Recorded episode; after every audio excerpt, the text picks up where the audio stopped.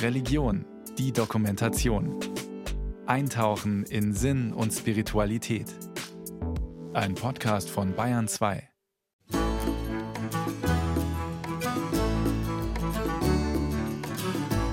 Das ist der Aufbruch. Also jetzt geht es wieder los. Wir haben die kalte, graue, triste Jahreszeit irgendwie hinter uns gebracht. Und ich finde, so ein Frühling ist jedes Jahr also ein Wunder. Das Grünen, das führt einen dazu, festzustellen, wovon man bedingt ist. Jetzt gerade in dieser Zeit, wo die Bäume wieder richtig grün werden, wo es überall schön grün durchschimmert, das ist eine Beruhigung für Körper und Seele und ich genieße das. Und das ist das, was uns die Mutter Erde einfach schenkt. Die Pflanzen, dass die unsere Seele einfach beleben, unseren Geist auch. Und dass wir wieder lernen zum Erkennen, was uns die Natur bietet. Wenn die Sonne ab März wieder kräftiger wird, dann beginnt es zu sprießen auf Wiesen und am Wegesrand. Sogar in der Stadt blitzt es grün zwischen Asphaltplatten hervor. Und im Park versprüht wuchernder Bärlauch seinen würzigen Knoblauchduft. Im Frühling weckt die Natur all unsere Sinne und zieht dabei unsere Nase wie unseren Blick nach unten, auf das, was auf dem Boden als erstes keimt und aufgeht. Die grünen Blätter, die Knospen und Blüten der wilden Kräuter. Gehen wir da um die Ecke. Mhm. Weil da sehe ich nämlich schon das Erste, was da so rausblitzt. Natürlich hier beginnt so ein bisschen der Wiesensaum. Da haben wir jetzt schon die ersten Schlüsselblümchen wachsen da, Veilchen und äh, man sieht auch ganz viele Gänseblümchen. Unterwegs mit Monika Engelmann auf einer Kräuterwanderung bei Maria Brunn, einem alten Schlossgut im Dachauer Land. Monika Engelmann ist gelernte Kräuterpädagogin und als Heilpflanzenexpertin regelmäßig im BR-Fernsehen zu sehen. Sie kennt allerlei Pflanzengeheimnisse. Wir können uns mal gerne das Veilchen so ein bisschen genauer anschauen. Ja. Also natürlich erstmal die lilane Farbe, die ist noch ganz spektakulär. Nehme ich mir jetzt mal ein Blütchen. Mmh, schmeckt gut. Also Veilchen, eine alte Heilpflanze natürlich, mhm. gut so bei Bronchialgeschehen. Auch natürlich eine ganz tolle Pflanze, einfach so, weil sie so wunderschön ist. Die Blütchen geerntet und über einen Salat gestreut. Peppt wirklich alles auf. Veilchenblüten, ob naturell oder kandiert, werden heute gern als Hingucker für kunstvolle Tortenverzierungen genutzt. Die Heilkräfte der hübschen Blüte sind dagegen eher unbekannt, wie überhaupt die uralten symbolischen Vorstellungen rund um solche Gewächse. Doch ein genauerer Blick in die Kräutersymbolik lohnt sich. Also schon die Griechen haben dieses Pfeilchen praktisch in ihren Glauben so ein bisschen mit einbezogen. Also schwere Nöter Zeus, der Göttervater, hatte er ständig irgendwie ein Gspusi und seine Frau ist ihm diesmal wieder draufgekommen und hat äh, seine Geliebte, die Io, um sie zu retten, verwandelt. Um sie vor dem Zorn seiner Göttergattin Hera zu schützen, verwandelte Zeus seine Geliebte, die Nymphe Io, laut griechischer Mythologie, in eine weiße Kuh und ließ für sie eine Veilchenwiese erblühen. Nur diese bezaubernden Blüten mit ihrem betörenden Duft schienen Zeus angemessen als Speise für seine Gespielin. Man sagt auch, wenn man im Frühling die ersten drei Veilchenblüten findet, sollte man sie pflücken und essen und meist dann gefeit gegen Zahnweh. Ansonsten einfach sich darüber freuen, weil es eben, ich finde, immer wieder schön ausschaut. Besondere Pflanzen haben Menschen zu allen Zeiten berührt. Aufgrund ihres Aussehens und ihrer Beschaffenheit maß man den Kräutern Bedeutungen bei, die über das rein Pflanzliche hinausgingen.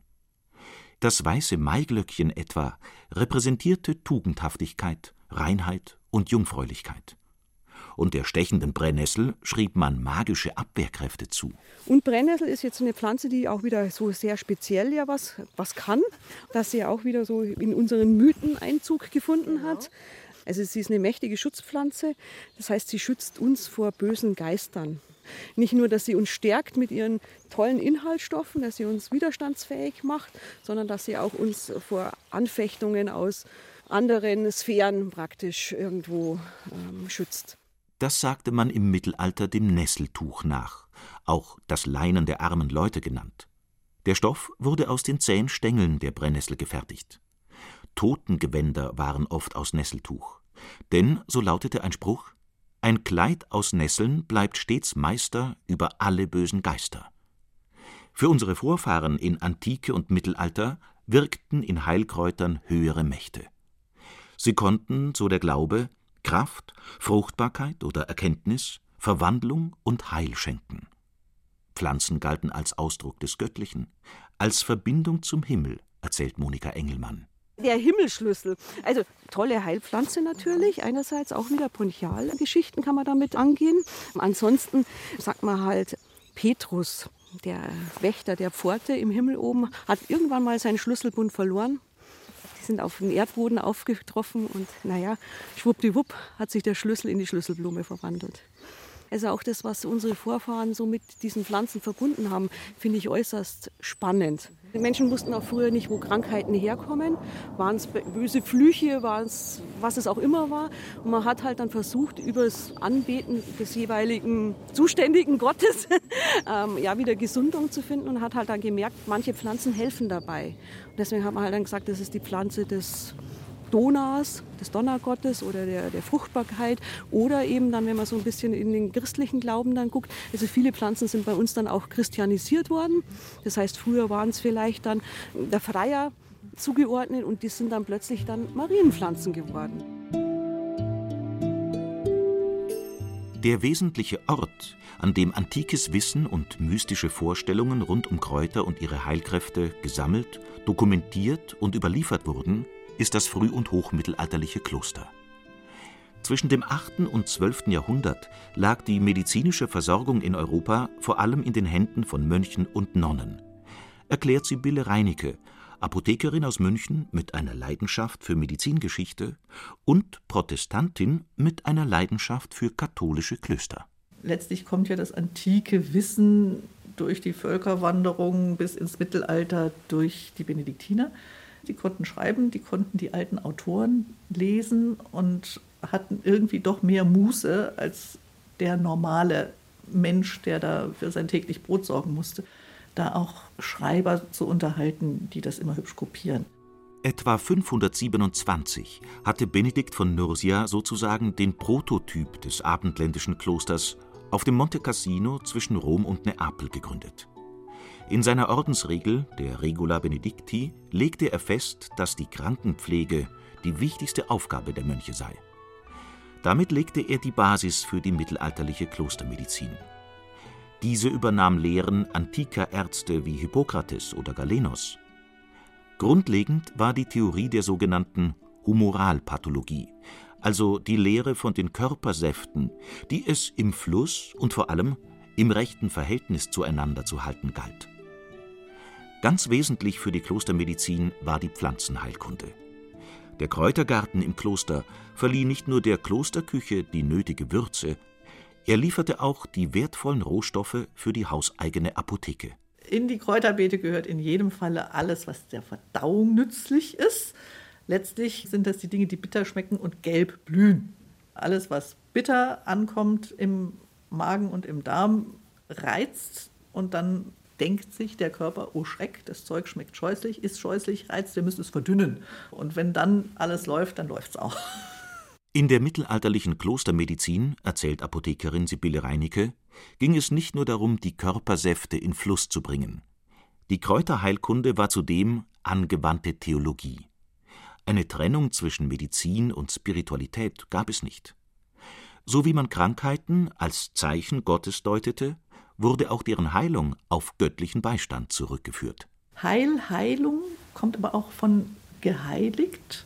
Da sind wir wirklich genau in der Verbindung, dass ein geheiligtes Leben eben eins ist, was gelingt und besser ist, man ist gesund. Wer gesund ist, hat mehr Möglichkeiten zu wirken.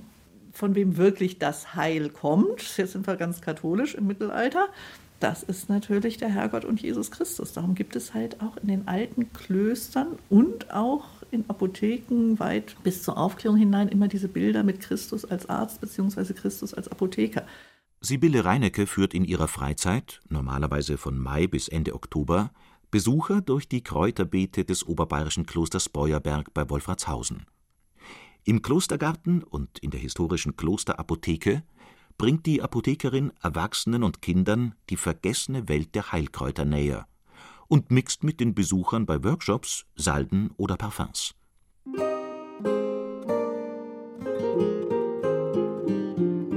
2013 starb die letzte Oberin des Klosters Beuerberg. Es wurde umgebaut, der Garten neu angelegt. Heute ist er für viele Besucher ein spiritueller Ort, eine Wohlfühloase, in der man zwischen Blumen, Kräutern und Obstbäumen die Seele baumeln lassen kann.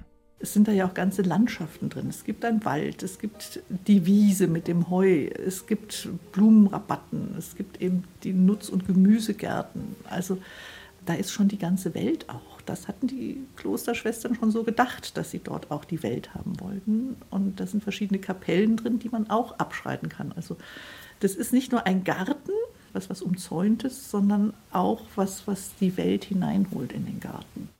Eine, die die Welt und deren Wissen in den Klostergarten hineingeholt hat, ist die Benediktinerin und Äbtissin Hildegard von Bingen. Sie war Mystikerin, hat literarisch-theologische Schriften verfasst, eindrückliche musikalische Werke geschaffen und botanische Studien betrieben. In der römisch-katholischen Kirche wird Hildegard als Kirchenlehrerin und Heilige verehrt. Auch die evangelische Kirche erinnert mit Gedenktagen an die Universalgelehrte. Bekannt ist Hildegard aber vor allem, weil sie im 12. Jahrhundert die Klostermedizin revolutionierte. Und zwar indem sie Wissen zusammentrug. Die Pflanzenheilkunde aus den Klosterbibliotheken ergänzte sie um das, was in der Volksheilkunde mündlich gewissermaßen von Kräuterweiblein zu Kräuterweiblein tradiert wurde: Hausmittel, germanische Riten und gebetsartige Zauber und Beschwörungsformeln. Sie hat das gelesen, was in der benediktinischen Überlieferung da war, aber sie hat ja immer auch mit den Leuten geredet, was man auch daran sieht, dass sie in all ihren Büchern, wenn sie über Pflanzen redet, auch die deutschen Namen, die deutschen Entsprechungen nimmt. Und die hat sie natürlich nicht aus dem gelehrten Buch, sondern nur von den Leuten. Die gesammelten Kräuterkenntnisse ließ Hildegard von ihrem Sekretär aufschreiben. Welches Kraut gegen welche Krankheit gewachsen war, das beurteilte Hildegard unter anderem nach der damals gängigen Signaturenlehre. Nach dieser Theorie leitete Hildegard Eigenschaften und Wirkungen der Heilkräuter von deren Aussehen ab. Das Johanniskraut zum Beispiel, mit seinen strahlend gelben Blüten, die an eine Sonne erinnern. Laut Hildegard trägt es das göttliche Licht in sich. Sie folgert, Johanniskraut wirkt gegen Melancholie. Hildegard hatte recht, obwohl die Theorie nicht durchgängig stimmt. Und so ist es bei ganz vielen Sachen. Manchmal hat man Glück, manchmal nicht. Als Hildegard von Bingen zwischen 1150 und 1160 ihre Abhandlungen zur Pflanzenheilkunde verfasste, ist das zugleich Höhepunkt und Ende einer Ära. In Europa wurden damals die ersten Universitäten gegründet. Von Spanien aus, wo die orientalische Medizin auf die abendländische Kultur traf, setzte allmählich eine Akademisierung der Laienmedizin ein. Die Klosterheilkunde verlor an Einfluss, jedoch nie ganz an Bedeutung. Noch der Reformator Philipp Melanchthon war der Überzeugung, jedes Kraut erzählt uns von der Wirksamkeit Gottes. Kräuterrezepturen, die heute als sogenannte Hildegard-Medizin vermarktet werden, sind eine Erfindung der 1960er Jahre. Damals fand die Figur der selbstbewussten und einflussreichen Äbtissin aus dem Mittelalter in der Frauenbewegung großen Anklang. Bis dahin waren Hildegard von Bingen und ihr umfangreiches Werk weitgehend in Vergessenheit geraten. Erst in den 1920er Jahren hatte eine klösterliche Gemeinschaft begonnen, sich wieder mit den Schriften Hildegards zu befassen und gab diese neu heraus. 1925, wo sind wir da? Da sind wir auch schon wieder mal in einer Zeit, die beschrieben wird, die Krise der Schulmedizin. Man war halt völlig unglücklich darüber, dass die Vernaturwissenschaftlichung auch der Medizin nicht die Erfolge brachte, die man gehofft hatte. Abgesehen davon, dass viele sagten, wenn ihr jetzt den Körper wie so eine Art Fabrik betrachtet, dann wo bleibt da die Seele? Wo bleibt da das Spirituelle? Und hier ist eigentlich so eine Hildegard-Pflanze. Der Gundermann, die Gundelrebe, also eine der wenigen Pflanzen, die einen männlichen wie auch einen weiblichen Namen haben. Also eben der Gundermann oder die Gundelrebe. Zurück bei der Kräuterwanderung im Dachauer Land mit Kräuterpädagogin Monika Engelmann. Sehr gerb- und bitterstoffhaltig, reich an ätherischen Ölen, wirkt entzündungshemmend, wundheilend. Und das Wort Gund, das in diesem Wort Gundermann oder Gundelrebe steckt, ist ein altes Wort für Eiter. Also das heißt eine Pflanze gegen den Eiter, also gegen schlecht heilende Wunden. Oder beispielsweise, was auch ganz äh, spannend ist, finde ich, man hat Grenze geflochten und hat die Milch durchgemolken. Mit dem Gedanken, dass die Milch nicht sauer wird. Heute wissen wir eben sehr stark ätherische Öle stecken in diesem Gundermann drin und ätherische Öle wirken gegen Bakterien, teilweise auch gegen Viren. Und wenn man da viel irgendwo im Stall hatte von Gundermann, hat das sicherlich hier geholfen. Monika Engelmann hat ihre Passion für die Kräuter zum Beruf gemacht und versucht, das traditionelle Kräuterwissen anderen weiter zu vermitteln. Mit einer Kollegin und ihrem Mann betreibt sie in Dachau die Kräuterei. Dort gibt sie Seminare rund um das Bestimmen und Sammeln, das Zubereiten und Verarbeiten von Wildpflanzen.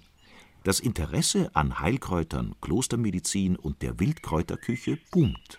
Also ich habe es vor ungefähr, ich glaube, zwölf Jahren, 13 Jahren wirklich begonnen, mich mit dem Thema zu beschäftigen. Da war ich noch ein großer Exot irgendwie. Und mittlerweile gibt es ganz viele Menschen, die sich mit diesem Thema auseinandersetzen und große Freude dran finden. Wildpflanzen wie Löwenzahn, Giersch, Frauenmantel, Spitzwegerich oder Schafgarbe sind nicht nur gut für die Gesundheit, sondern kulinarische Köstlichkeiten, sagt Monika Engelmann. Wildkräuter können unsere Lebenslust wecken, uns Kraft geben, entspannen oder Trost spenden. Sie in der Natur zu sammeln, habe für sie etwas Meditatives. Also auch wenn man so ein bisschen dann guckt, wie sich Pflanzen entwickeln, welche Mechanismen sie haben zum Überleben, das finde ich hochfaszinierend. Also das ist so das, wo ich dann mich wirklich drin versenken kann. Das zu beobachten, das ist einfach ja wunderschön. Also das ist Leben, sowas wie ein göttlicher Funke steckt drin. Ich weiß es nicht ganz genau, aber ich meine, wir alle sind Natur und ich meine, das alles hängt mit allem zusammen. Und insofern ist es wichtig, dass wir auch darauf achten, dass wir vielleicht auch ein Stück mehr mit der Natur leben zu versuchen, also dass das irgendwie ein bisschen besser funktioniert. Fände ich schon wichtig, weil wir sind auch nur ein Teil des Ganzen und es funktioniert nur, wenn alles irgendwie rund läuft. Alles steckt in allem. Mensch und Natur sind verbunden in einer grundlegenden Kraft, die alles durchdringt. Das ist auch das, was Hildegard von Bingen meinte, wenn sie von der Grünkraft sprach. Eine Kraft, die der gesamten Natur innewohne, die sogenannte Viriditas.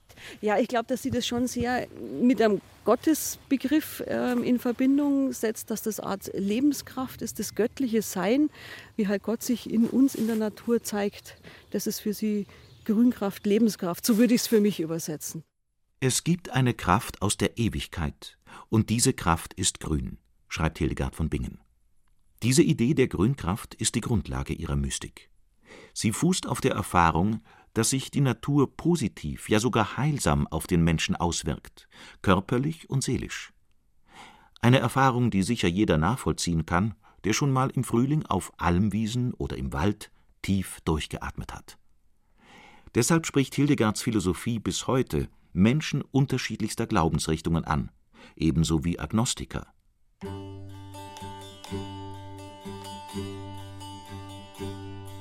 Wir haben Liebstöckel, wir haben Vogelmiere, Löwenzahn, Pfefferminz, Petersilie, Schnittlauch, Gänseblümchen, Bärlauch, Sauerampfer, was soll ich alles noch erzählen? Thymian, Salbei, Oregano, alles da, da kümmert sich meine Frau drum.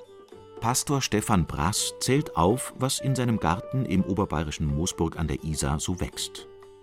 Die Grünkraft der Kräuter spielt auch in seinem Glaubensleben eine Rolle. Er gehört der protestantischen Freikirche der Siebenten Tagsadventisten an.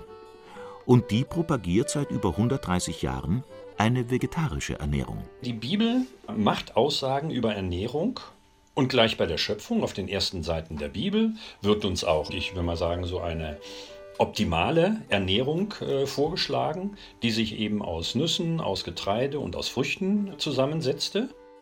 Und es gibt dann später Abstufungen. Nach dem Sündenfall waren auch noch Kräuter und die Gewächse, die so aus dem Boden herauskommen, mit drinne. Und nach der Sündflut, dann war auch Fleisch eine mögliche Ernährungsquelle. Gott hat den Garten Eden vegan erschaffen. So sehen es viele Adventisten. Andererseits war Jesus kein Vegetarier. Und wir leben nicht mehr im Paradies. Von daher sehe das seine Kirche heute nicht mehr allzu dogmatisch, meint Pastor Brass. Er selbst ernähre sich dennoch vegetarisch, erzählt er. Zum einen, weil er den Vegetarismus für den gesünderen und sogar einen heilsamen Ernährungsstil hält, zum anderen, weil er damit einen Beitrag zur Bewahrung der Schöpfung leisten will.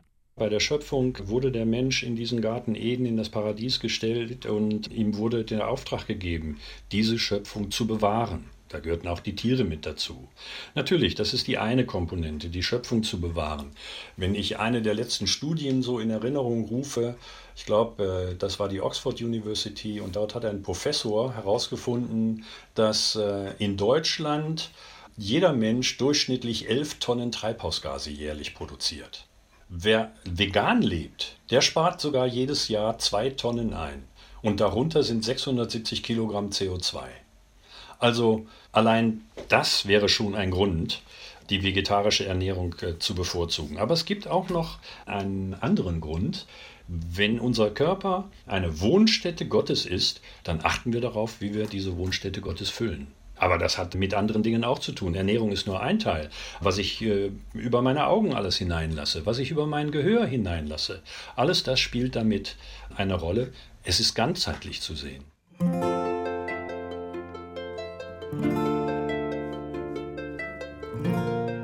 Sehnsucht nach einem ganzheitlichen Leben im Einklang mit der Natur und den eigenen Überzeugungen findet heute in vielerlei Lebensstilen ihren Ausdruck. Religiös begründeter Vegetarismus wie der der Adventisten ist nur ein Beispiel. Ich merke, dass die Menschen auch wirklich eine richtige Sehnsucht danach haben, sie wieder ein bisschen mehr Kräfte aus der Natur zu holen. Sagt die Sennerin und Krankenschwester Martina Fischer.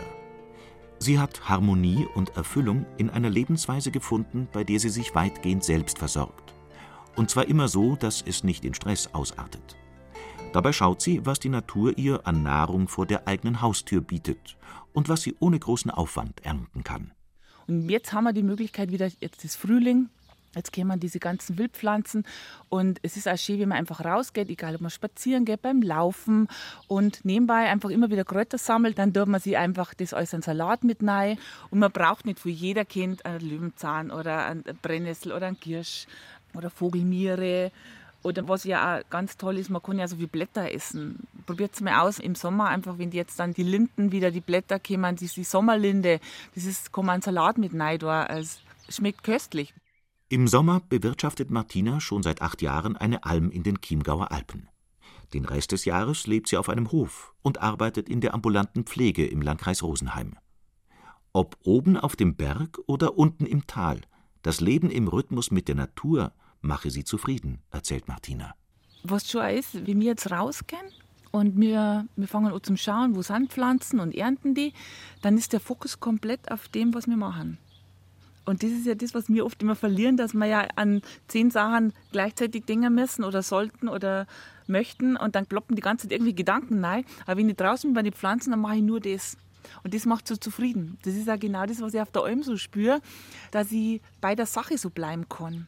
Draußen im Grünen, sagt Martina Fischer, spüre sie eine andere Energie, eine Kraft, mit der sie sich aufladen könne. Und ich mag jetzt nicht so esoterisch werden, aber das kennt jeder, dieses Gefühl. Und das ist das, was uns die Mutter Erde einfach schenkt.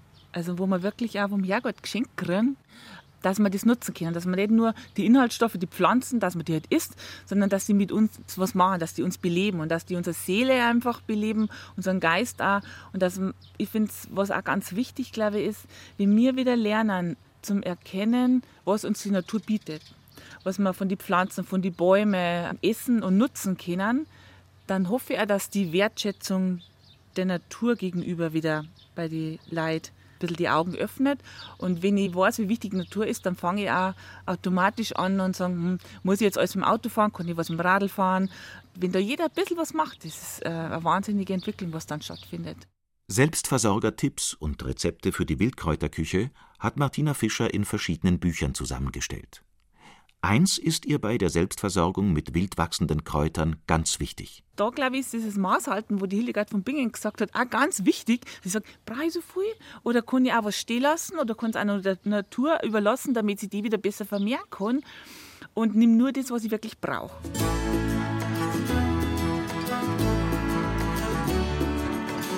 Die grünen Kräuter und Wildpflanzen. In ihnen erkennen viele die Kraft, die Leben ermöglicht. Das Grünen vor unserer Haustüre fordert uns auf, zu hegen und zu schützen, was da wächst. So sehen es zumindest die modernen Kräutermystikerinnen wie Monika Engelmann. Kräuterwiese, außenrum ein toller Wald, ein sehr vielfältiger. Dann höre ich äh, Vogelstimmen, ich höre Tierstimmen, höre einen Bach rauschen, vielleicht den Wind noch in den Blättern. Und das Wetter ist lau, richtig schön. Die Bienen summen, die Insekten surren, ja, das ist Paradies.